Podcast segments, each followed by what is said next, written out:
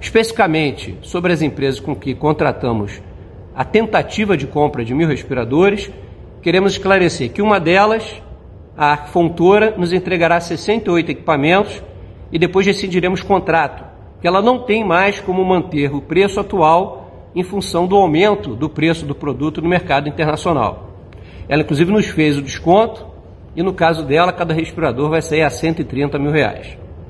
A A2A não tem condições de entregar os equipamentos com a especificação que queremos, com a qualidade que queremos, e por isso nós distratamos com a empresa, rompemos o contrato com a empresa em função dessa incapacidade de entregar o equipamento que precisamos.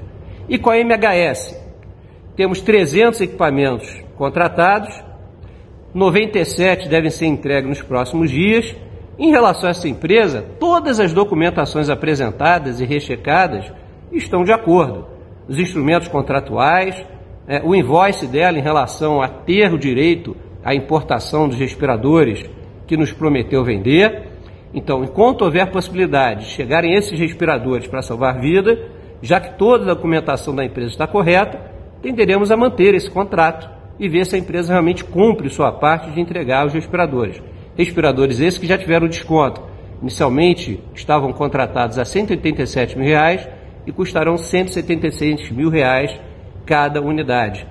Era o preço habitual antes da pandemia? Não, mas é o preço de realidade agora e tenhamos sorte de que realmente seja entregue, porque o mesmo problema os outros estados e o próprio governo federal têm enfrentado. Quero dizer que quando contratamos uma empresa, checamos todas as documentações dela e de direitos, por exemplo, à importação, como é o caso da MHS. Em nenhum momento está escrito em nenhum manual da administração pública ou do direito que tem que saber que idade tem ou não os sócios daquela empresa, onde eventualmente eles trabalham ou deixam de trabalhar. Cabe a eles, na relação de transparência, se tem algum impedimento, acusar esse impedimento, ou, como no caso da MHS, o sócio titular textualmente declara não ter nenhum impedimento. Então, esse é o papel da administração pública e cada uma das situações que encontrarmos vamos tratar com absoluta transparência. E fui eu, o secretário de Saúde, que pediu que os órgãos de controle estivessem próximos para que a gente possa corrigir qualquer erro administrativo. E é normal que no momento de emergência, com vários contratos sendo assinados, que possa ocorrer algum ato administrativo, mas nunca nenhum ato de inidoneidade. E os atos administrativos cabe à própria administração corrigi-los. E é o que vamos fazer com cada um que encontrarmos. Documentos sólidos, termos de referência bem embasados tecnicamente, planilhas absolutamente abertas e assim daremos toda a transparência que a sociedade merece. Agora, não podemos perder o foco.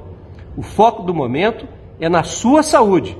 O foco do momento é evitar morte entre nós fluminenses. Deixemos as fake news e a política para outro momento.